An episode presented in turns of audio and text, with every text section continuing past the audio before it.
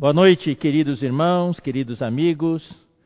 Que a paz do Senhor Jesus Cristo seja com todos vocês nesses tempos tão difíceis, nesses tempos de isolamento social, de distanciamento. Mas, como já falamos, no Espírito nós somos um e no Espírito nós estamos unidos.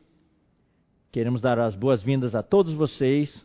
Estamos transmitindo ao vivo da central de transmissão do Instituto Vida para Todos, na estância Árvore da Vida, Sumaré, São Paulo. Hoje à noite nós vamos continuar a palavra que nós temos falado nas últimas três semanas, nos sábados à noite, desta série de mensagens intituladas a, Palavra da Reconciliação. Já vimos a parte 1, parte 2, parte 3, e hoje à noite nós vamos ver a parte 4 e já vou avisando, queridos irmãos, que não vai terminar hoje à noite. Nós vamos continuar ainda, provavelmente com a parte 5 e 6 ainda. Ah, à medida que a gente vai falando, o Senhor vai mostrando mais, tudo fazendo parte desse conteúdo, desse encargo da reconciliação. A reconciliação é um item muito, muito importante no Novo Testamento. Quando Jesus Cristo veio, ele veio fazer o trabalho, a obra da redenção por nós. Ele viveu uma vida humana perfeita, sem pecado, e ao final ele deu a sua vida por nós, foi para aquela cruz como a propiciação pelos nossos pecados. Ele pagou o preço para nos salvar, para obter o perdão dos nossos pecados, para nos redimir. Nós que pecamos, nós deveríamos ter estado naquela cruz, de acordo com a lei de Deus, de acordo com os justos requisitos da lei, nós é que deveríamos ter morrido. Mas ele, expressando o amor de Deus por nós, ele morreu no meu lugar e no seu lugar, tomando o castigo sobre ele. Então, ele, o ministério dele tem duas partes. Primeiro, tem a parte terrena. Isso aconteceu dois mil anos atrás, quando ele veio fisicamente para a terra, como Jesus Cristo, Filho de Deus. Mas aqui na terra ele não assumiu a posição de filho de Deus, e sim como filho do homem. Ele veio para viver a vida de um homem, para vivenciar a dor humana, para vivenciar o conflito humano, para vivenciar até as tentações humanas, para poder ser hoje o sumo sacerdote da ordem de Melquisedeque, que pode interceder por nós, porque Ele nos compreende, Ele entende o que nós sentimos, Ele é um Senhor, um sumo sacerdote compassivo, uh, que uh, sente empatia por nós, que sente exatamente o que nós sentimos e sabe como interceder por nós diante do Pai. Então, aqui na terra, Ele realizou a sua obra de redenção, que inclui a sua a morte na cruz como propiciação pelos nossos pecados. E ele obteve por nós, no seu ministério terrenal, desde o seu nascimento até a sua crucificação, ele obteve por nós o perdão dos nossos pecados, número um. Número dois, a nossa reconciliação com Deus. Número três, a justificação. E Romanos 5,12 fala que, 5,10 fala que não acaba aí. Ah, uma vez reconciliados, agora, através da sua morte, através do seu ministério terreno, muito mais, muito mais, estando já reconciliados, agora seremos salvos pela sua vida. O processo da salvação não terminou. Só uma parte foi realizada através do ministério terreno do Senhor Jesus, através da sua redenção. Ele obteve por nós, eu vou repetir, o perdão dos nossos pecados através da sua morte na cruz, da sua propiciação. Ele pagou o preço por nós, obteve por nós o perdão dos nossos pecados, a nossa reconciliação, está vendo aqui a reconciliação? Reconciliação com Deus e a nossa justificação objetiva. Hoje ele é o Espírito. O irmão Pedro Dong, no domingo passado, falou ah, da questão do Espírito, que é um assunto muito vasto. E ele explicou a figura uh, do Espírito no Antigo Testamento, em Êxodo capítulo 30, através daquele óleo da unção. Hoje ele é o Espírito e hoje ele continua trabalhando em nós na igreja. E nós estamos ainda sendo salvos, muito mais sendo salvos através da sua vida. A primeira parte, na primeira parte nós somos salvos através da sua morte. E agora, uma vez reconciliados, estamos sendo salvos através da sua vida. E nesse, nessa salvação, através da sua vida, nós estamos experimentando os degraus da salvação plena de Deus, que incluem a nossa justificação subjetiva, a nossa santificação, a nossa santificação. Como já foi falado também nas últimas semanas, a santificação não é só uma questão de conduta, ter um bom comportamento, não fazer certas coisas. A santificação é receber em nós os elementos divinos da natureza de Deus, da vida de Deus. E hoje nós estamos sendo chamados para participar da unidade do Deus triuno, da unidade divina, da glória divina, da santidade divina, da vida divina, da natureza divina, oh, das, oh, da, da felicidade divina. Tudo isso, Deus nos chama para participar. Daí nós estamos sendo santificados. Santificação significa ter mais dos elementos de Deus agregados a nós. A cada dia que passa, nós temos mais e mais os elementos de Deus. Daí, o próximo passo é a transformação. Na verdade, tudo isso ocorre quase que simultaneamente. Nós somos transformados. Daí, com a transformação, nós temos a conformação. Não estamos sendo conformados hoje a, a este mundo. Não estamos no molde deste mundo. Pelo contrário, estamos sendo conformados à imagem do Filho de Deus. Até que sejamos totalmente iguais a Ele. Daí, no final de todos os estágios, nós seremos glorificados. Glorificados, seremos como Ele é. Nosso corpo será transfigurado. Mas não é só essa questão externa de ter o nosso corpo transfigurado, glorificado. Daí nós seremos totalmente inseridos em Deus. Isso é a glorificação. Tudo isso, queridos irmãos, é a salvação plena que Deus nos dá. Então, a reconciliação é o início. E essa reconciliação não é uma coisa que acabou de uma vez por todas. Todos os dias nós precisamos nos reconciliar com Deus e reconciliar-nos com aqueles que estão à nossa volta. Por isso, esse assunto é muito importante. Eu vou ler para vocês novamente, queridos irmãos, os versículos principais.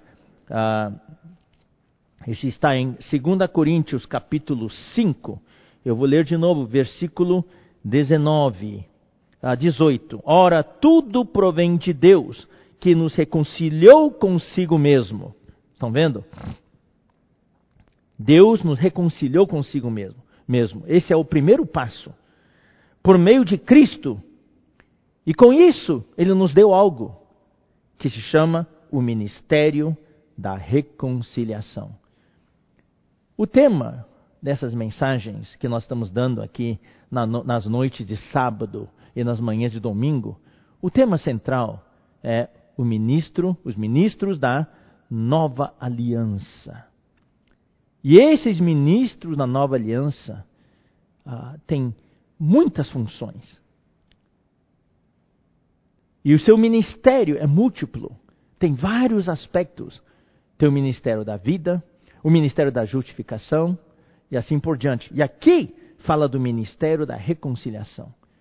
O nosso trabalho hoje, como ministros da nova aliança, e como nós já vimos nas semanas anteriores, sendo pastores para cuidar das pessoas, para apacentar as pessoas, sendo os canais de Deus, os mensageiros de Deus. Como tais ministros, nós temos o ministério da reconciliação. O que é a pregação do Evangelho? A pregação do Evangelho é o passo inicial. É reconciliar as pessoas com Deus. É trazer paz para o interior das pessoas. A grande maioria das pessoas que andam neste mundo, que vivem neste mundo, especialmente hoje, nos dias desse isolamento social da pandemia, tantas pessoas morrendo, a situação em Manaus, na Amazônia, inclusive nós queremos convocar os irmãos a orar, fazer vigília pela situação do Amazonas. A situação em São Paulo também, uma situação no Amazonas está realmente uh, é uma situação terrível.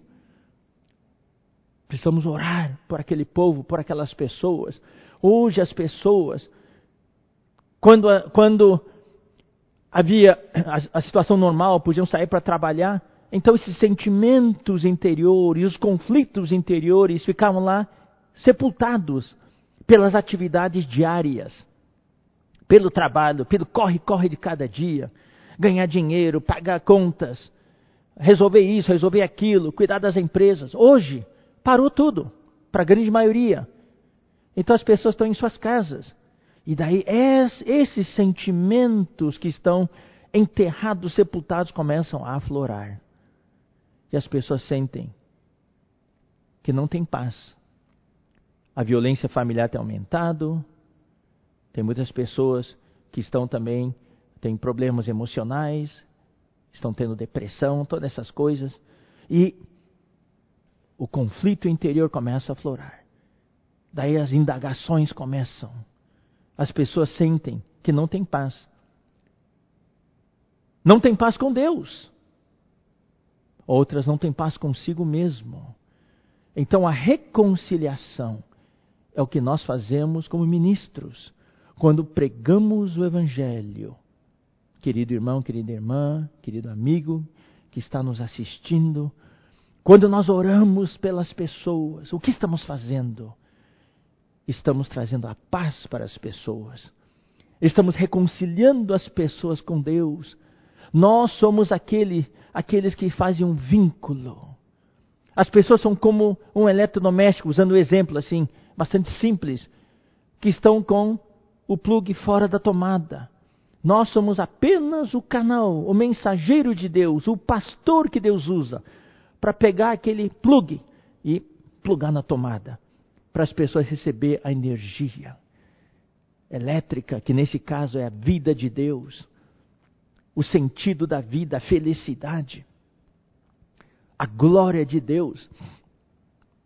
E quando as pessoas recebem Jesus, quando as pessoas oram, e quando falamos essas palavras que iluminam as pessoas, as pessoas começam a se reconciliar com Deus.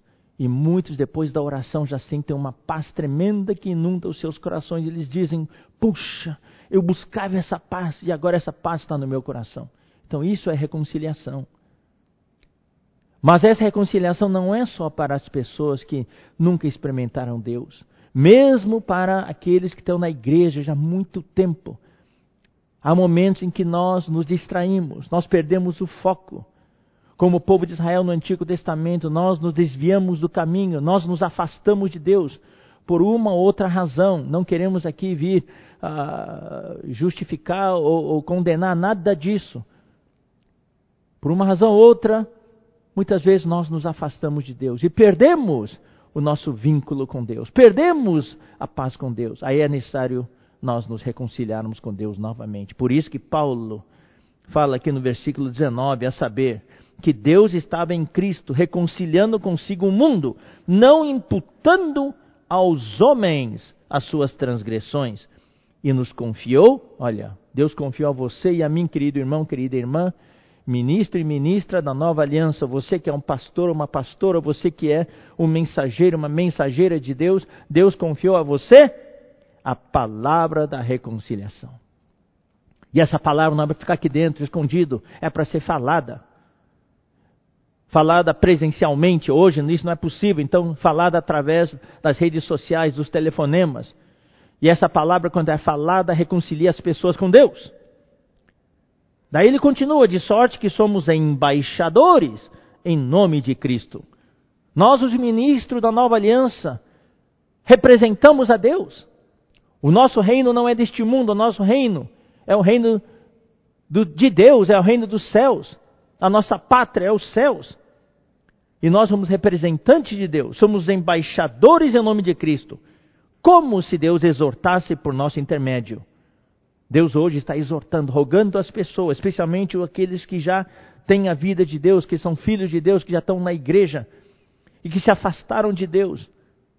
Podem até estar servindo a Deus, mas estão longe de Deus. Em nome de Cristo, pois rogamos que vos reconcilieis com Deus. Então, essa reconciliação é algo profundo. É algo que não é algo, não é algo que a morte de Cristo resolveu.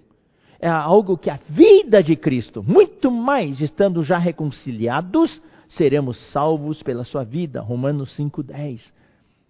É nessa vida que ele nos, que nos roga, que nos exorta a nos reconciliarmos com Deus.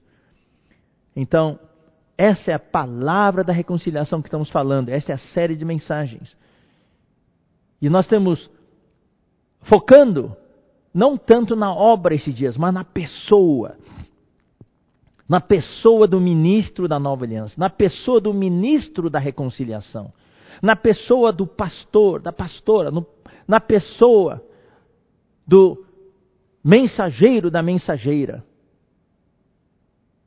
que é ao ajudar as pessoas, ao ministrar a palavra para as pessoas, ao orar pelas pessoas, falam a palavra da reconciliação e fazem grandes mudanças na vida das pessoas. Então, na semana ah, passada, queridos irmãos, nós vimos, ah, passada e retrasada, né, nós vimos que o mensageiro, vamos ver, seis itens, vimos seis itens já. Hoje nós vamos para o sétimo item. Vamos concluir o sexto item e ir para o sétimo item.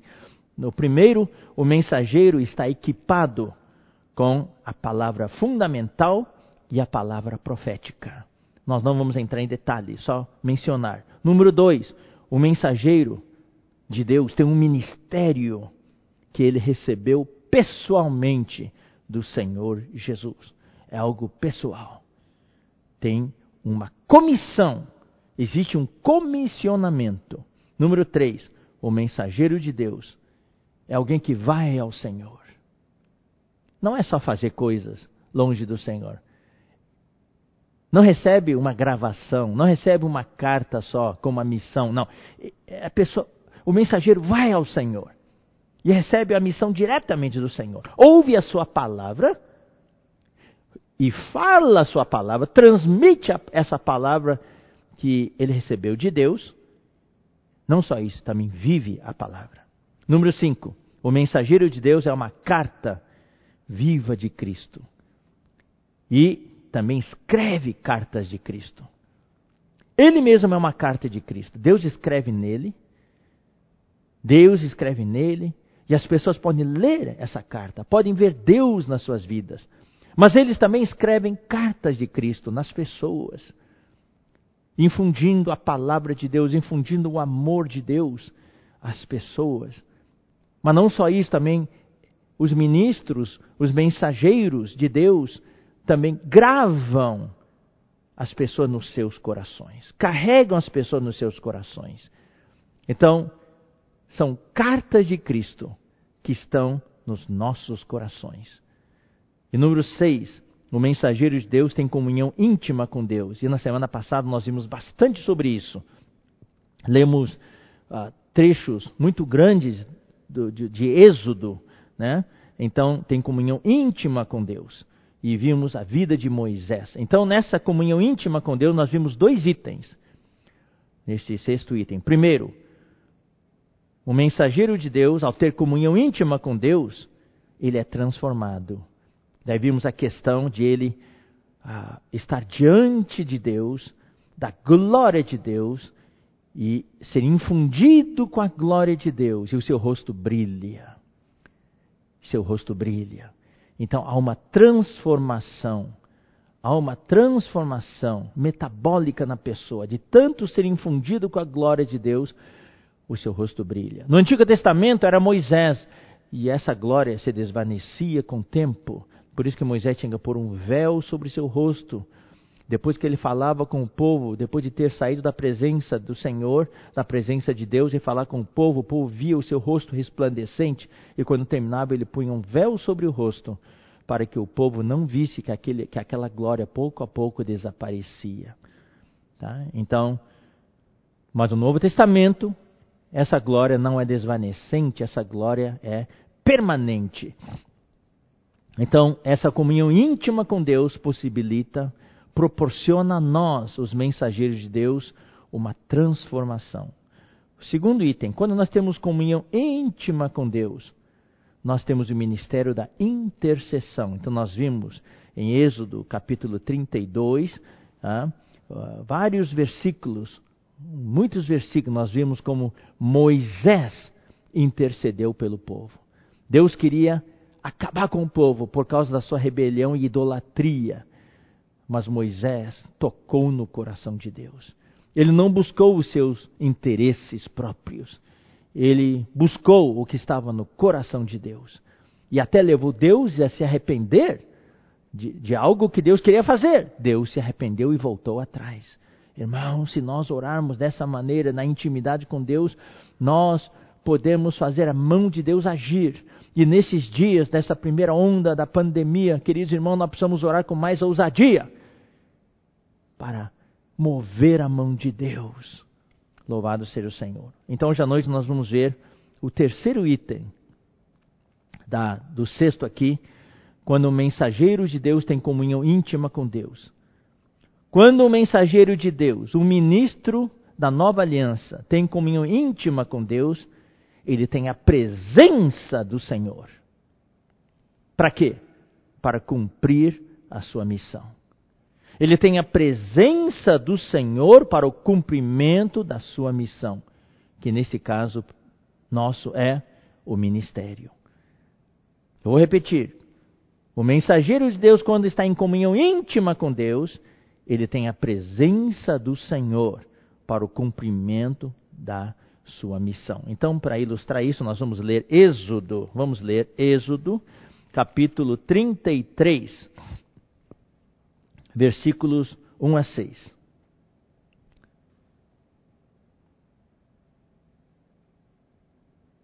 Disse o Senhor a Moisés: Vai, sobe daqui. Quero lembrar aos irmãos que isso aconteceu depois que o povo fez o bezerro de ouro e adorou o bezerro de ouro. Daí Deus queria destruir esse povo, mas daí Moisés intercedeu pelo povo. Inclusive, se você olhar na sua Bíblia, no final do capítulo 32 tem um pequeno título ali: Deus intercede pelo povo. Daí no capítulo 33, ah, diz o Senhor a Moisés: Vai, sobe daqui, tu e o povo que tiraste da terra do Egito. Preste atenção, tu e o povo que tiraste, que tu tiraste da terra do Egito, para a terra a respeito da qual jurei a Abraão, a Isaac e a Jacó, dizendo: A tua descendência a darei.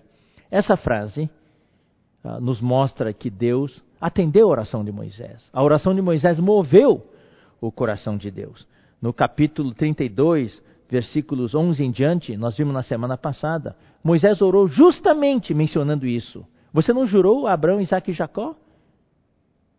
Sobre esse povo? Agora você quer destruir esse povo? Então Deus voltou atrás da sua decisão e mencionou daí os itens que Moisés mencionou na sua oração.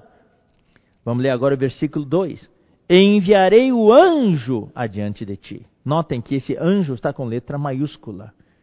Em tipologia, esse anjo representa a Cristo.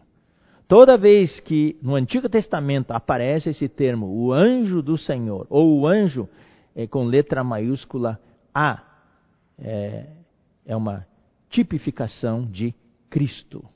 Tipifica Cristo, representa a Cristo. Enviarei o anjo diante de ti. Lançarei fora os cananeus, os amorreus, os heteus, os ferezeus, os heveus e os jebuseus. Sobe para uma terra que mana leite e mel. Então Deus estava dando a ordem a Moisés que ele deveria conduzir esse povo para subir para essa terra que mana leite e mel. Mas olha só, queridos irmãos, que Deus fala em seguida. Eu vou enviar o meu anjo, sim, diante de ti, mas eu não subirei no meio de ti. Aqui nós temos um problema que não vou tentar resolver hoje à noite. É um, é um mistério. É um mistério. Ah, isso porque era ainda no Antigo Testamento. O anjo que ele falou que seria enviado adiante de Moisés representa Cristo. Ou seja, Deus estava dizendo: Eu vou enviar a meu filho, Cristo, em simbologia, em tipificação. Tá? Esse anjo representa Cristo. Porque Cristo ainda não tinha encarnado, se encarnado no Novo Testamento, mas Cristo já estava lá no Antigo Testamento. Era o anjo do Senhor. Mas ele fala: Eu não vou. Ou seja, Cristo iria diante do povo, mas Deus Pai não iria. Então aqui existe esse problema. Tá? Então, nós não vamos tentar resolver isso, mas só aceitar esse fato. Deus está dizendo, estava dizendo para Moisés: Eu vou enviar meu anjo diante de ti. Aquele que vou enviar. Ele é meu enviado. Mas eu não subirei diante de, no meio de ti. Por quê? Porque és povo de dura serviço. Vocês têm um pescoço duro. Vocês são rebeldes. Vocês são desobedientes. Pode acontecer que, se houver mais uma rebelião, eu vou consumir todos vocês. Então ele falou: Eu não subirei no meio de ti, porque és povo de dura serviço, para que te não consuma eu no caminho. Daí, quando o povo ouviu estas más notícias, o povo começou a prantear. O povo se pôs a chorar. E nenhum deles vestiu seus atavios. Ah, preste atenção para essa palavra, atavios. São os adornos, os ornamentos. Os mesmos atavios que o povo entregou, parte deles, para Arão, para fazer o bezerro de ouro. Esses atavios, esses adornos, ornamentos, são o passo anterior à idolatria. Porquanto o Senhor tinha dito a Moisés: Diz aos filhos de Israel: És povo de dura serviço. Se por um momento eu subir no meio de ti, te consumirei. Então ele repetiu: Eu não vou subir porque vocês são um povo de dura serviço. Mais uma rebelião ou duas, talvez eu perca a minha paciência e eu vou consumir vocês. Mas daí Deus acrescentou.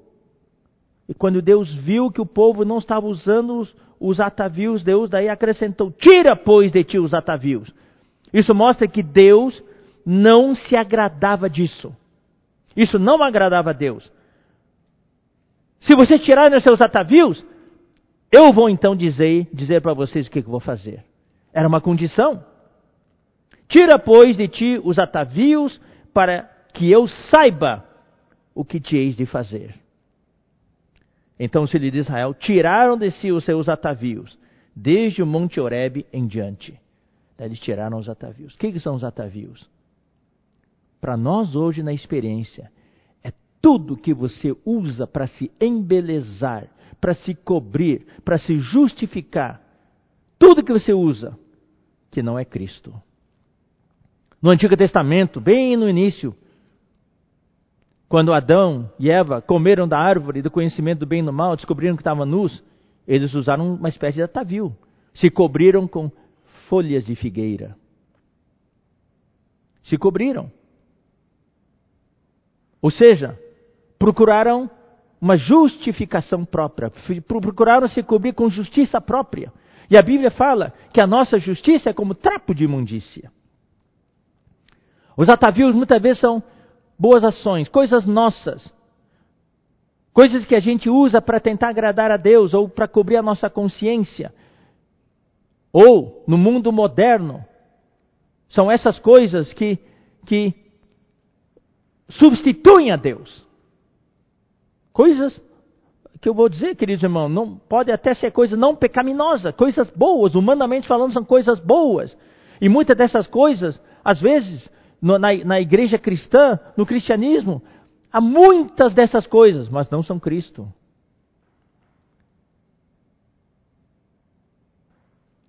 São artifícios.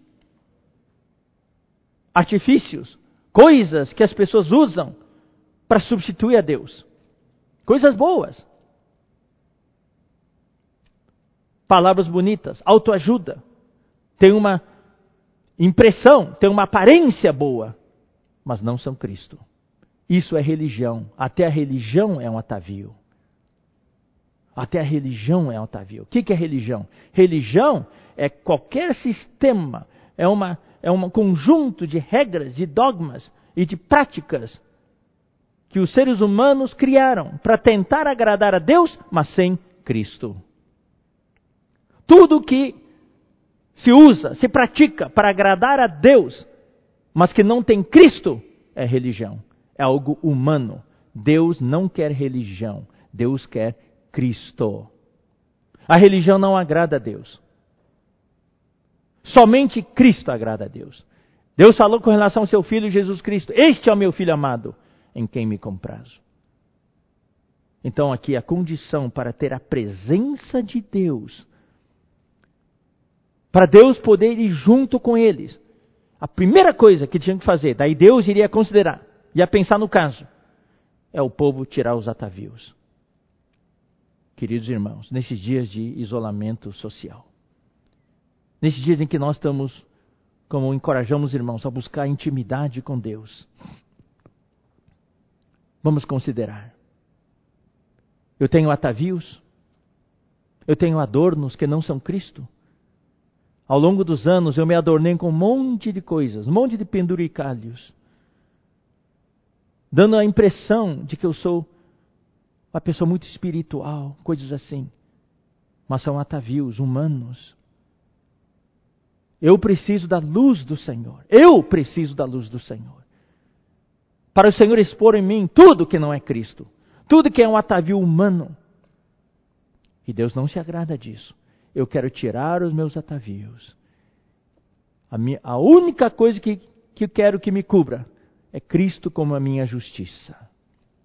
Então vamos continuar a leitura, queridos irmãos. Vamos ler agora os versículos 12 em diante. Interessante, irmãos. Os versículos 7 até 11, nós vimos na semana passada. É esse trecho que mostra que Moisés levava a sua tenda, a sua barraca para fora do arraial. E ali ele montava algo que se chamava tenda da congregação.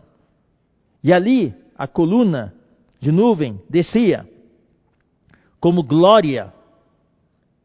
E daí, diante daquela, daquela tenda, e a glória de Deus estava lá. E Deus falava com Moisés. E Moisés falava com Deus face a face. E Moisés tinha comunhão íntima com Deus. Então, esse trecho está aqui inserido. Porque a continuação do versículo 6 é o versículo 12. Ó, eu vou ler o versículo 5. Porquanto o Senhor tinha dito a Moisés: Diz aos filhos de Israel: És do povo de dura serviço, se por um momento eu subir no meio de ti, te consumirei Tira, pois, de ti os atavios, para que eu saiba o que hei de fazer. Então os filhos de Israel tiraram de si os seus atavios, desde o monte Horeb em diante. Disse Moisés ao Senhor, aí está a continuação, no versículo 12: Tu me dizes, faze subir este povo. Porém, não me deste a saber quem has de enviar comigo. Moisés não estava deixando por menos. Eu vou usar os termos assim, mais comuns. Moisés estava como se fosse dizer assim: Deus, você pediu para eu fazer subir este povo, conduzir esse povo, mas você não me falou quem que você vai enviar para ir comigo? Eu vou ir sozinho? Quem que você vai enviar comigo? Contudo disseste: Conheço-te pelo teu nome e também achaste graça aos meus olhos. Aqui está um princípio, queridos irmãos, da nossa negociação, da nossa comunhão com Deus. Moisés falou uma frase aqui incrível. Moisés lembrou Deus, lembrou a Deus do que Deus falou para ele. Falou: Deus, você se lembra? Você falou para mim: Eu te conheço pelo teu nome, também achaste graça aos meus olhos. Mas se você procurar antes desse versículo, você não encontra onde Deus falou isso. Porque é algo que Moisés recebeu na intimidade com o Senhor. Na sua comunhão íntima com o Senhor, Deus falou isso para ele. Onde que Deus falou isso? Dos versículos 7 até 11. Quando Moisés estava na tenda da congregação, tendo comunhão com Deus. Creio que várias vezes Deus falou para ele: Conheço-te pelo teu nome. Isso denota, queridos irmãos, intimidade. Eu te conheço pelo teu nome, eu sei quem você é. Eu sei quem você é. Por isso que hoje nós invocamos o nome do Senhor. Nós conhecemos o nome do Senhor e não negamos o nome do Senhor. Agora o Senhor conhece também a cada um de nós por nome. Isso depende de quanta intimidade nós temos com o Senhor. Eu, eu, eu temo, eu, eu creio que no dia do juízo, muitas vezes, alguns cristãos vão comparecer diante do Senhor e dizer: Senhor, eu estou aqui, Senhor, eu vou entrar no teu reino. O Senhor vai olhar: que, que, Quem é você? Eu não te conheço. O Senhor não falou para aqueles que fizeram muita obra para o Senhor? Senhor, não expulsamos demônios em teu nome, não profetizamos em teu nome, não fizemos muitos milagres em teu nome. O Senhor falou: Eu não conheço vocês. Eu não conheço vocês. Saiam da minha frente, os que praticam iniquidade. A questão aqui não é quanta coisa você faz para Deus, é se você tem intimidade com Deus, se você faz a vontade do Pai que está nos céus. Não é todo que diz Senhor, Senhor que vai entrar no reino dos céus, mas aquele que faz a vontade do Pai que está nos céus. A questão aqui é intimidade. Quem é íntimo com o Senhor faz obra de Deus? Faz. E faz bastante. A questão, não, tô, não estamos questionando aqui fazer ou não fazer obra, nós, todos nós, vamos ser julgados de acordo com Mateus 25, de acordo com dois critérios. O azeite nas vasilhas, ou seja, o crescimento de vida, quanto espírito nós temos, quanto, quanta, quanta, quanto amadurecimento nós temos. E o segundo item é o que nós fazemos com nossos talentos. Se nós enterramos ou nós multiplicamos nossos talentos. Então aí, aqui está a obra do Senhor. Nós precisamos sim fazer a obra do Senhor. Precisamos sair para pregar o Evangelho, orar pelas pessoas, levar as pessoas a crescer, ter intimidade com Deus. Mas nós precisamos ter um viver Lembre-se do que nós falamos, o ministério da nova aliança não é um monte de coisa que tem que fazer. O ministério da nova aliança é o viver do ministro da nova aliança. E Deus quer esse viver. O que Deus precisa não é de um monte de pessoas que façam a obra dele, um monte de coisas para ele. O que Deus quer hoje, está buscando, é de pessoas que vivam no espírito, que adoram a Deus em espírito e em verdade. Ou seja, Deus está buscando um grupo de pessoas. Pode até não ser um grupo grande, mas é Deus anseia isso, Deus anela isso, ter um grupo de pessoas que vivem a vida de Deus, que vivem para Ele, que agradam a Ele e que fazem a vontade dEle. Isso é um ministro da nova aliança. Então Moisés estava dizendo para o Senhor: Senhor, você tem que dizer para mim, você não me fez saber quem que, é de, você, quem que você vai enviar comigo, mas você me falou. Eu te conheço pelo teu nome também achaste graça aos meus olhos. Versículo 13. Agora, pois, se eu achei graça aos teus olhos, rogo-te. Aqui Moisés estava orando. Irmãos, este tipo de oração, com ousadia, é que nós precisamos ter. Louvado seja o Senhor. Então, aqui estamos falando da missão de Moisés. Moisés estava lembrando a Deus: Você me deu uma missão, Deus. Você me deu uma missão, que é conduzir esse povo, fazer subir esse povo. Lembre-se que o item que estamos tratando aqui é o ministro da nova aliança, na sua comunhão íntima com Deus, ele tem a presença do Senhor. Ele quer a presença do Senhor para que ele possa cumprir a sua missão. Então, Moisés não estava tratando com Deus, negociando com Deus detalhes de como fazer para levar o povo lá para a terra de Canaã, como fazer o povo subir. Não, Moisés estava tratando de algo mais importante. Quem que vai comigo? 13. Agora, pois, se achei graça aos teus olhos, rogo-te que me faças saber neste momento. Eu não posso esperar mais, não, Senhor. Tem que ser agora. Você também enviou? Eu quero saber agora. Muita ousadia. Quero conhecer neste momento o teu caminho. Não é o meu caminho, não é o meu jeito. Muitas vezes, quando servimos o Senhor, nós fazemos do nosso jeito, o meu caminho. E muitas vezes, queridos irmãos, os conflitos, as brigas que tem na liderança das igrejas é que um quer impor um caminho seu a outro. Aqui não é o meu caminho. Eu quero saber qual é o teu caminho. E quando nós oramos ao Senhor, quando há uma reunião de serviço, quando há uma reunião das lideranças, a nossa oração é buscar o caminho do Senhor. Que me faça saber neste momento o teu caminho. Número dois, esse é o número um. Número dois, para que eu te conheça. Eu não quero só fazer obra para ti, Senhor. Eu quero te conhecer.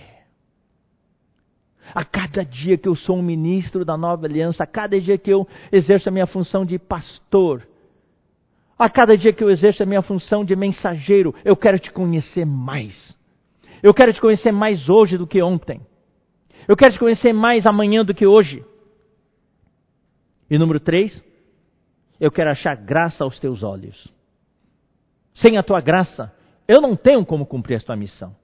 Então, para cumprir a tua missão, Senhor, eu preciso, número um, conhecer o teu caminho. Número dois, para cumprir a minha missão, eu preciso te conhecer, conhecer o que está no seu coração. Não é eu fazer do meu jeito, eu preciso ser um homem segundo o coração de Deus. Eu quero tudo que eu fizer, quero fazer de acordo com a tua vontade, como Jesus falou. Não vim fazer a minha vontade, não vim fazer, falar as minhas palavras, mas vim para fazer a vontade daquele que me enviou. E Jesus conhecia o, o coração do Pai. Nós também queremos conhecer o Senhor, conhecer os seus caminhos, conhecer o próprio Senhor e achar graça aos seus olhos. E daí, Moisés, no final dessa frase, faz o checkmate. Ele falou assim: ó, e considera que esta nação é teu povo. Ele lembrou a Deus. Por que, que ele falou isso? Ficou um negócio atravessado na garganta dele, sabe? Vamos ler, vamos ler capítulo 32, versículo 7. Quando Moisés e Josué estavam no monte, daí o povo lá embaixo fez o bezerro de ouro, começou a adorar o bezerro de ouro. Daí, olha o versículo 9. Êxodo 32, 9. Ah, perdão, 32, 6. No dia seguinte, madrugaram e ofereceram holocaustos e trouxeram ofertas pacíficas. Estavam lá naquela felicidade com Deus, na presença de Deus, já 40 dias, 40 noites. Puxa, estavam numa, naquela, naquela felicidade com Deus. E o povo assentou-se enquanto eles estavam lá tendo comunhão com Deus. E daí. Ah, não, perdão, aqui. Arão, vendo, perdão, vou ler os cinco também. Arão, vendo isto, edificou um altar diante dele. E apregoando, disse: Amanhã será festa ao Senhor. Daí no dia seguinte, aqui não é Moisés, não, desculpe, aqui é o povo. O povo madrugou. Madrugou não é para ter comunhão com o Senhor, madrugou e fizeram uma coisa até, queridos irmãos, religiosa até segui, seguindo o mandamento de Deus. O que, que eles fizeram? Madrugaram e ofereceram holocaustos e trouxeram ofertas pacíficas. Mas olha só o que, eles fizeram logo em seguida. E o povo assentou-se para comer e beber e levantou-se para divertir-se. Agora sim, Moisés e Josué estavam lá no monte, naquela comunhão, aquela felicidade com Deus tinham recebido a palavra de Deus, estavam, foram infundidos por Deus por 40 dias e. Claro, Moisés, Josué não subiu até lá em cima, Josué estava no meio do monte. Só Moisés estava lá em cima. Então Moisés recebeu toda aquela glória, estava infundido com a glória de Deus e tudo. E daí, o que, que Deus falou para ele? Então disse o Senhor a Moisés: Vai, desce, você está com as tábuas da lei já. Já te falei o que tinha que falar. Agora desce. Por quê? Porque o teu povo. Ah, Deus falou para Moisés. Agora não era mais o povo de Deus, era o povo de Moisés agora. Deus queria agora entregar tudo para Moisés. O problema é Moisés é teu agora, porque o teu povo que tu fizeste sair do Egito se corrompeu. Se corrompeu. Daí Moisés desceu, no meio do caminho encontrou-se com Josué que estava esperando, e daí desceram. Mas o que eu quero salientar aqui é que isso ficou atravessado na garganta de Moisés. Meu povo, meu povo. Daí, nos versículos 11 né, até uh, ah, 14, naquela intercessão, ah, Moisés ficou bravo com Deus. Você, daí Deus falou para Moisés que ia destruir o povo e faria de Moisés uma grande nação. Daí Moisés orou de uma maneira muito forte. E daí no versículo 14, né? Então se arrependeu o Senhor do mal que dissera haver de fazer ao povo. Até Deus se arrependeu, tá? Então agora vamos voltar para o capítulo 33 de novo, versículo 13. No final, ele fala assim: para que eu te conheça e ache graça aos teus olhos e considere que esta nação é teu povo, Deus. Não é meu povo, não, Senhor. É teu povo. Ah, quando estava no monte, o povo se rebelou, o povo começou a adorar ídolos, fez o bezerro de ouro. Aí você fala para mim que é o meu povo? Não, esse povo é teu. Você que tirou a terra do Egito. Eu fui só usado por você. É teu povo. Respondeu-lhe. Ó. O que, que Deus tinha dito antes? Deus tinha dito: Eu não irei. Versículo 3: Eu não subirei no meio de ti. Ah, quando Moisés orou desse jeito, o coração de Deus se moveu. Daí respondeu-lhe: A minha presença irá contigo, e eu te darei descanso. Puxa vida, irmãos, eu me lembro que o irmão Pedro Dong compartilhou essa palavra algumas conferências atrás. Isso foi um grande encorajamento para nós. Em qualquer obra que nós fizermos, irmãos, nós precisamos saber, como fala em 2 Coríntios, a nossa suficiência vem de Deus. Você se acha capaz? Eu me acho capaz? Eu quero confessar para vocês, queridos irmãos, eu não sou capaz de fazer nada. Eu, por mim, não sou. Humanamente falando, talvez.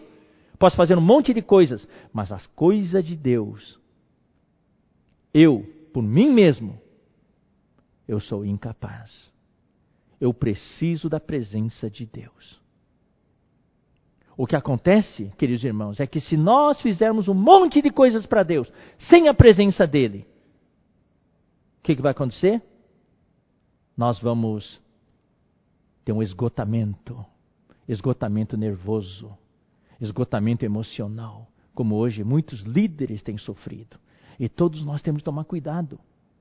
Muitas vezes nós nos achamos capazes. Eu sei fazer. Eu estou na igreja já há 50 anos. Eu sei fazer.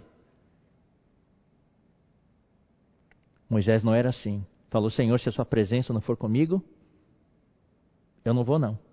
É o que ele falou depois, nós vamos ler daqui a pouquinho. Você falou que não ia subir comigo? Então, Senhor, lembre-se: esse povo é teu. Não é meu, não. Você falou que era meu. Eu quero dizer para você, Deus: esse povo é teu. Eu quero conhecer o teu caminho, eu quero ser usado por ti, mas eu preciso conhecer o teu caminho, preciso te conhecer e achar graça diante de ti, porque esta nação é teu povo. Daí o coração de Deus se moveu, Deus falou: A minha presença irá contigo. E agora vem uma frase: E eu te darei descanso. Queridos irmãos, quando nós temos a presença de Deus, nós temos descanso. Também o irmão Pedro nos falou, e isso também nos encorajou muito. E é, também é um sentimento que Deus deu para mim Quando nós temos a presença de Deus, a obra de Deus não é cansativa. A obra de Deus é um descanso. Nós precisamos aprender a servir a Deus no descanso. Sim, fisicamente, pode ter viagens, a gente pode perder o sono, muitas comunhões, muitas situações oh, negativas, situações que nos consomem por dentro, temores, conflitos, mas nós temos o descanso do Senhor. E o Senhor nos dá sabedoria, Ele nos faz conhecer o seu caminho. Nós conhecemos o que está no coração de Deus e passo a passo as coisas vão se encaixando. Às vezes a gente quer as coisas, resolver, que as coisas resolvam na hora, mas Deus tem o seu tempo. Nós descansamos. A presença de Deus nos dá descanso. Então, queridos irmãos, quando nós temos a comunhão íntima com Deus, o que, que acontece? Nós somos capazes de cumprir a nossa missão, o nosso ministério. Daí Moisés, depois que Deus falou no versículo 14: A minha presença irá contigo e eu te darei descanso. Se fosse eu, diria: Aleluia, Senhor, obrigado. Mas Moisés, não, Moisés era uma pessoa profunda, ele queria ter certeza. Daí ele falou: Verdade, Deus, é isso mesmo? Eu vou lembrar a ti de novo, Senhor. Se a tua presença não vai comigo, não nos faça subir deste lugar. Se a tua presença não for conosco, eu estou fora. Eu não estou aqui para buscar uma posição, não estou aqui para ter prestígio. Eu estou aqui porque eu sou teu servo, Eu estou aqui porque eu sou teu ministro. Eu estou aqui porque eu sou um pastor que tu colocaste diante das ovelhas. Como mais tarde nós vemos Moisés em Números capítulo 21, ele, 14, ah, ele orou. Para que o povo de Deus, a congregação do Senhor, não seja como ovelhas que não têm pastor. Se a tua presença não vai comigo, não nos faça subir deste lugar. Eu só vou se eu tiver a tua presença. Nós, como ministro da nova aliança, como mensageiros de Deus, como os pastores do rebanho de Deus, precisamos ter essa atitude. Todos os dias nos certificar que eu estou com a presença do Senhor. Eu preciso estar na intimidade com o Senhor, na tenda da congregação, sendo infundido pela Sua glória, pela Sua presença. Daí, quando eu saio, meu rosto está brilhando, eu tenho certeza que tenho a presença do Senhor. Daí, no versículo 16, ele ora de novo. Daí ele inclui o povo. Não é só ele, não. Ele ora pelo povo. Ele intercede pelo povo. Como, pois? Pois como se há de saber que achemos, achamos graça aos teus olhos? Eu e quem? E o teu povo. Aquele de novo enfatizou. E o teu povo. Não é porventura em andares conosco? Como é que as pessoas vão saber que nós somos teu povo, Senhor? Só tem uma maneira de saber. É quando as pessoas veem que tu andas conosco. Não é aparência externa. Não é aparência exterior. Como que vamos saber que achamos graça aos teus olhos? Nós e teu povo. É pelo fato de que tu estás conosco. Temos a tua presença e tu andas conosco de maneira que somos separados. Eu e o teu povo.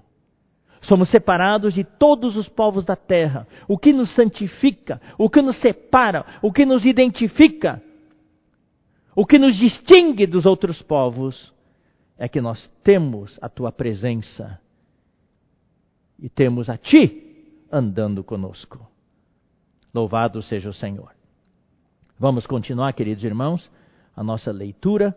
Vamos agora ler os versículos. Ah, ah, bom, é, essa, esse item, ah, o terceiro item de, da comunhão íntima de um mensageiro de Deus com Deus, é esse, nós acabamos de ver. Tem a presença do Senhor para o cumprimento da sua missão. Agora sim, Moisés estava tranquilo, ele tinha certeza que Deus iria com ele. E Deus ah, daria sua, ele tinha a presença de Deus com ele. Então agora ele sentia capaz, encorajado, motivado a conduzir o povo. Agora o quarto item da questão da comunhão íntima com Deus. Quando temos comunhão íntima com Deus, nós temos um conhecimento profundo do Senhor. Ou seja, queridos irmãos, nós, os ministros da nova aliança, quando temos uma comunhão íntima com Deus, nós não ficamos no mesmo nível, não nós subimos para o next level, para o próximo nível. Falando de altura, falando de profundidade, nós conhecemos a Deus de uma maneira mais e mais profunda. Não é na superfície. Nós temos a fundamentação, nós temos raízes profundas. Então vamos ler o capítulo 33, versículo 17. É a continuação do que nós lemos. Diz o Senhor a Moisés: Farei também isso que disseste, porque achaste graça aos meus olhos e eu te conheço pelo teu nome. Puxa, aqui Deus repetiu o que Moisés falou no versículo 12. Lembra-se? Se lembram? No versículo 12, Moisés falou: Deus, você disse para mim: Conheço-te pelo teu nome, também achaste graça aos meus olhos. Nós não encontramos essa passagem, essa fala em nenhum lugar. Então nós falamos que deve ter sido algo que Deus falou para Moisés na sua intimidade. E agora o versículo 17 confirma isso, porque Deus falou para ele de novo aqui. Repetiu as, as palavras de Moisés: Farei também isto que disseste, porque achaste graça aos meus olhos e eu te conheço pelo teu nome. Que, que glorioso é, irmãos, quando Deus conhece você pelo teu nome. Deus pode chamar você João, ou Antônio, ou José, ou Maria, ou Marta. Deus e você tem intimidade. Você e Deus têm intimidade. Daí Moisés, puxa, ele queria ir para o próximo nível. Queria ter conhecido Deus de uma maneira mais profunda. E ele fez uma oração ousadíssima. Ninguém se atrevia a orar assim, mas ele se atreve. Ele disse a Moisés, Moisés disse a Deus: Rogo-te que me mostres a tua glória. Uau! Falou. Lembra? Lá no versículo 11, aqui, ali fala, fala assim: ó, Falava o Senhor a Moisés face a face. Ele já recebia a glória de Deus infundida, mas não estava satisfeito. Ele queria conhecer Deus mais profundamente. Face a face, ali, era uma questão, tinha níveis, intensidades, grau de presença. Nós sabemos que ninguém podia ver Deus, ah, podia ver a face de Deus na sua plena glória. Porque quem visse a face de Deus na sua plena glória morreria. Então, ali, dentro da tenda da congregação, Moisés tinha a presença de Deus. Então, nós não sabemos a atenuação ali da glória de Deus, mas Moisés podia conversar com Deus face a face e não morria. Mas aqui Moisés pediu: roga-te que me mostres a tua glória. Olha o que Deus respondeu. Essa passagem também já foi falada pelo irmão Pedro em conferências, eu só quero repetir aqui porque eu acho muito, muito importante. É a nossa busca para ter uma um conhecimento mais profundo do Senhor, está mais ligado a Ele, especialmente à luz da palavra de hoje, que Deus nos chama para ser inserido nele, para participarmos da Sua santidade, da Sua glória, da Sua unidade, da Sua vida, da Sua natureza, do Seu amor, especialmente a glória. Então o que, que Deus falou para Moisés? Eu vou fazer passar toda a minha bondade diante de ti. Bondade sim e te proclamarei o nome do Senhor. Uau! Aqui Senhor é Jeová, Yahweh, aquele nome sagrado de Deus no Antigo Testamento. Eu vou proclamar o meu nome para ti. Ou seja, eu vou te falar coisas íntimas, elevadas. Terei misericórdia de quem eu tiver misericórdia. Terei misericórdia de quem eu tiver misericórdia. E me compadecerei de quem eu me compadecer. Então ele falou: Eu vou fazer passar diante de ti toda a minha bondade, proclamarei meu nome diante de ti, e eu vou ter misericórdia de quem eu tiver misericórdia, e me compadecerei de quem eu me, me compadecer. Daí ele acrescentou: Não me poderás ver a face, porque homem nenhum verá a minha face e viverá. Homem nenhum. Porque ainda estamos nesse corpo pecaminoso, nesse corpo físico, estamos ainda na esfera física, nessa esfera tridimensional. Somos limitados ao espaço e ao tempo. Nenhum homem vai me poder ver a face. Eu quero encorajar os irmãos com um assunto, queridos irmãos. Nenhum homem poderá ver a face. Mas no versículo 11 fala que Moisés falava com o Senhor, o Senhor falava a Moisés face a face. Aqui é uma questão de grau e intensidade. Na tenda da congregação, sim, Moisés falava com Deus face a face. Mas era uma intensidade menor. Não podia ser na glória plena de Deus, senão ele morreria. Moisés pediu para ver a glória de Deus na sua intensidade plena. Moisés, Deus falou: Não, ninguém vai me poder ver a face pois nenhum homem verá minha face e viverá. Mas eu quero encorajar os irmãos. Nós hoje também, você, você não vê a face do Senhor, você, você fala assim, eu também falo. Hoje de manhã tive comunhão com o Senhor, estava face a face com Ele. Mas nós não vimos, vimos a face física do Senhor. Face a face do Senhor é no Espírito. Nós sentimos a presença do Senhor, nós temos a presença do Senhor e realmente vemos a sua face. E a Bíblia fala, contemplando, refletindo a glória do Senhor. Com o rosto desvendado, nós contemplamos a face do Senhor. Mas eu quero ler um versículo que é encorajador, está em 1 João. 1 João capítulo 3, versículo 2. Hoje, apesar de nós termos a presença do Senhor e na nossa comunhão íntima com o Senhor, nós estamos estarmos na face a face com o Senhor, mas nós ainda não vimos o Senhor fisicamente. Inclusive em 1 também fala: quem não havendo visto a mais. Você já viu o Senhor fisicamente? Já viu o rosto dele fisicamente? Não, mas nós amamos o Senhor.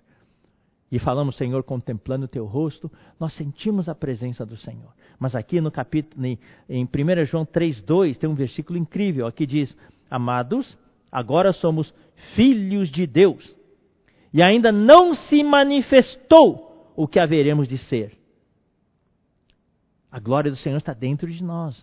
Nós estamos sendo inseridos em Deus. O nosso corpo ainda não foi transfigurado. O nosso espírito já foi salvo, já foi regenerado. Nossa alma está sendo transformada. Mas quando o Senhor voltar um dia, nosso corpo será transfigurado. Então, a próxima frase fala: Sabemos que quando Ele se manifestar, uau, seremos semelhantes a Ele. Aí vai se concluir aquele processo de santificação, transformação, conformação. Nós vamos ser conformados e esse processo de conformação vai chegar à sua conclusão e nós estaremos totalmente conformados à imagem de Cristo, o Filho de Deus. Então, quando ele se manifestar, seremos semelhantes a ele. Nós vamos ser iguais a Deus. Deus se tornou homem para que o homem se, seja igual a Deus em vida e natureza, mas não na deidade. Então aqui, quando ele se manifestar, seremos semelhantes a ele. Por quê? Porque haveremos de vê-lo, uau! Haveremos de vê-lo como ele é. Nós vamos vê-lo face a face. Aí nós já estaremos noutra esfera. Vamos sair dessa esfera física. Vamos ter um corpo glorioso, já vamos entrar na outra dimensão aí sim nós vamos poder ver a face dele. Louvado seja o Senhor. Então Moisés, voltando para Êxodo capítulo 33, fala assim: Você não vai me poder ver face a face, não. Porque nenhum homem me verá face e viverá. Daí disse mais o Senhor: Eis aqui um lugar junto a mim. Tem um lugar junto a mim. Ah, isso é significativo. Junto a mim. E tu estarás sobre a penha. Quem estava junto ao Senhor? Quem estava junto ao Pai? No princípio era o Verbo, e o Verbo estava com Deus, e o Verbo era Deus. Esse Verbo é o Filho, é Cristo. O Verbo estava com Deus. Então aqui, eis aqui um lugar junto a mim. Quem estava junto do Pai? Era Cristo. E, e olha só, tu estarás sobre a penha. Quando passar a minha glória, eu te porei. Deus falou, eu vou, eu vou fazer passar a minha glória sim. Mas vai ser do meu jeito eu te porei numa fenda da penha. Penha é uma rocha enorme. É rocha. E essa rocha, essa penha, vai ter uma fenda. E eu vou te colocar nesta fenda. E com a mão eu vou te cobrir, até que eu tenha passado. Depois, em tirando a mão, daí eu vou passar, daí eu vou tirar a mão. Quando passar, pôr a mão na, na fenda da rocha, na fenda da penha, você não vai me ver mas quando eu passar, eu vou tirar a mão, e daí você poder, vai poder pôr a cabeça para fora, e você vai me ver pelas costas. Mas a minha face você não vai ver, não. Você só vai me ver pelas costas. Quem que é essa rocha?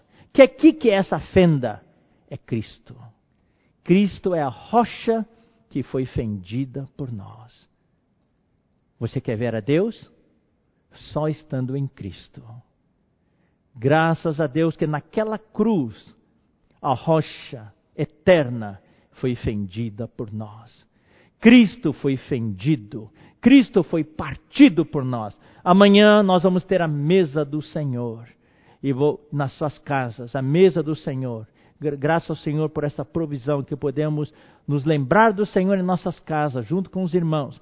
E quando você partir aquele pão, isso representa Cristo como a rocha que foi fendida por mim e por você. Então, essa penha com aquela fenda representa Cristo. Moisés pediu para ver a glória de Deus.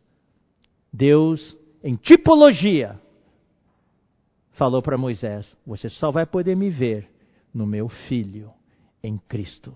Eu vou te colocar nessa fenda da rocha. Eu vou te colocar em Cristo. E lá você vai me ver. Louvado seja o Senhor. Só que hoje, queridos irmãos, nós não vemos Deus pelas costas, nós vemos Deus face a face. Se alguém está em, em Cristo, é nova criatura. Graças ao Senhor. Então, louvado seja o Senhor. Nós temos então esse conhecimento profundo do Senhor. Quando temos esse conhecimento profundo do Senhor, nessa comunhão íntima com o Senhor, nós temos a coragem de orar ao Senhor com ousadia, pedindo para ver a Sua glória, pedindo para ter uma experiência mais profunda com Ele. E um ministro da nova aliança, um mensageiro de Deus, um pastor do rebanho de Deus precisa, a cada, a, cada dia, a cada, a, pouco, a cada período, aprofundar o nosso, a nossa relação com o Senhor. Subir um nível, não ficar no mesmo nível, não ficar no nível infantil, mas atingir o nível de varão perfeito, de maturidade. Louvado seja o Senhor.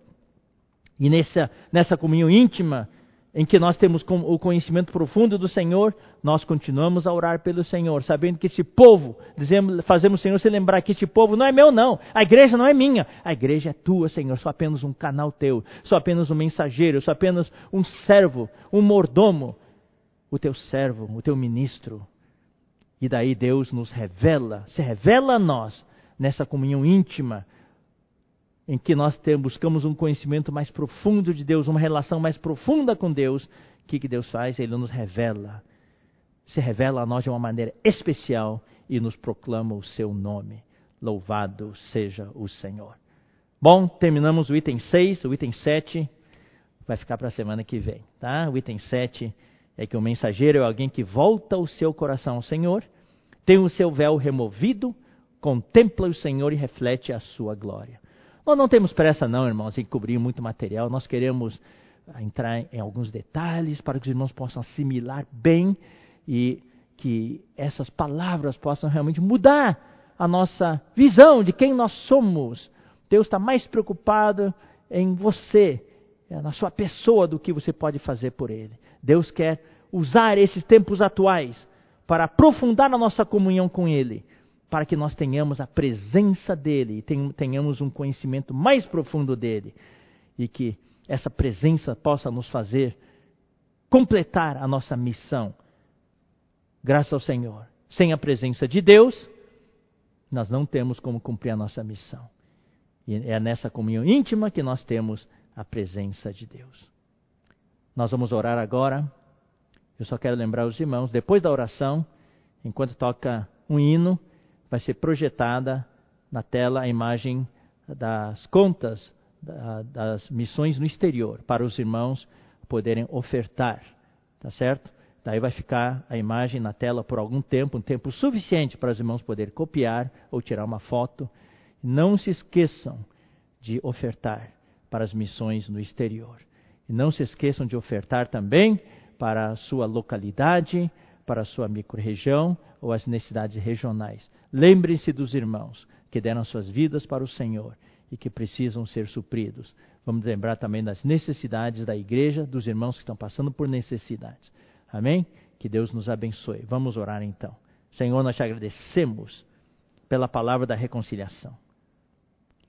Te agradecemos que tu queres nos usar como mensageiros, como pastores para cuidar do teu povo e também para cuidar das pessoas que tu criaste e que ainda não te conhecem. Senhor, essa é a nossa missão. Falar a palavra da reconciliação. Reconciliar as pessoas contigo. Reconciliar as pessoas de uma maneira mais profunda contigo. Tanto para pessoas que ainda não te conhecem, como as pessoas que já estão na igreja há muito tempo e que precisam de uma reconciliação adicional contigo. Senhor, queremos dizer para ti neste momento que para cumprirmos a nossa missão, cumprirmos nosso chamamento, nós não queremos andar sozinhos, nós não somos capazes, nós precisamos da tua presença. Muito obrigado, Senhor. Também queremos ter um conhecimento mais profundo de ti. Oh, Senhor, nós queremos conhecer os teus caminhos, conhecer a ti e achar graça aos teus olhos. E também rogamos a ti, queremos ser usados como Moisés. Mostra-nos a tua glória, que a tua glória possa nos transformar. Obrigado porque hoje Ó Pai, tu nos colocaste na fenda desta rocha, que é o teu Filho Jesus Cristo. Nós queremos estar ocultos nesta rocha. Senhor, Jesus falou: Eu sou o caminho, a verdade e a vida. Ninguém vem ao Pai senão por mim. Te agradecemos, ó nosso amado Deus, por essa provisão que é o teu filho Jesus. Abençoa todos os irmãos, abençoa todos os amigos que nos ouvem, que aqueles que não te conhecem ainda possam conhecer esse Deus maravilhoso, e aqueles que já te conhecem possam reconciliar-se mais e mais diante de ti. Obrigado, Senhor. Cura os enfermos, consola. Essa semana, vários irmãos nossos partiram para estar contigo. Ó oh, Senhor, nosso coração está cheio de dor, de tristeza e pesar. Consola as famílias, consola as igrejas que perderam esses entes queridos. Abençoa. E aqueles que ainda estão nos hospitais, recuperando-se nas suas casas. Cura totalmente, Senhor. E oramos, Senhor, em teu nome, como a tua igreja, tu possa abreviar esses dias, os dias desse, dessa pandemia. Ouve a nossa oração. Não queremos desperdiçar o nosso tempo, que todo o tempo seja usado para estar mais e mais na tua presença e podermos ser úteis nas tuas mãos, levando essa palavra da reconciliação para as pessoas. Nós oramos agradecemos e pedimos em nome do Senhor Jesus. Amém. Muito obrigado, queridos irmãos. Amanhã de manhã, às dez e meia, o irmão Pedro Dong estará aqui para uh, ministrar-lhes a palavra. E lembre-se, às nove e quarenta, no mesmo canal do Instituto, vai haver o louvor para a mesa do Senhor. Queremos convidar todos vocês a participar. E, e também, queridos irmãos, uh, lembramos a vocês que logo após agora vai ter a tela com a imagem das contas para as ofertas para a missão exterior. Até a próxima oportunidade. Deus abençoe todos vocês.